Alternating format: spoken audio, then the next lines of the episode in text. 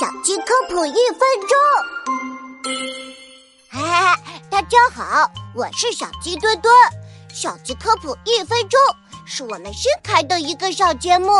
哎，在这里我们会科普一些故事里比较难懂的知识，或者回答一些用户的问题。好，那么首先有一些用户问：“哎呀，猴子警长怎么开始变得奇幻了？以后是不是要走奇幻路线了？” 不不不，这一次的故事比较奇幻的原因，相信大家也在第五集里听到了。因为这一次的故事发生在猴子警长昏迷期间，故事的舞台是猴子警长的内心世界，所以才加入了许多神秘和奇幻的要素。第二个问题，有好多的听众朋友想知道“奥德赛”是什么意思。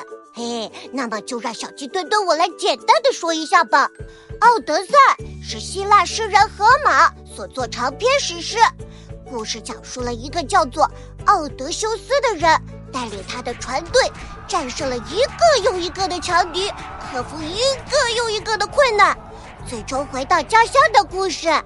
因为这个故事实在是太太太太太太有名了。所以，“奥德赛”这个词在现代也经常被拿来比喻一场充满危险而又精彩纷呈的冒险故事。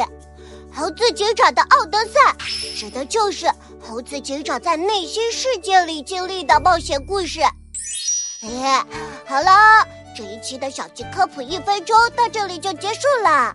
还有什么想知道的，就快快在故事里留言吧。嘿嘿，我们下期再见喽。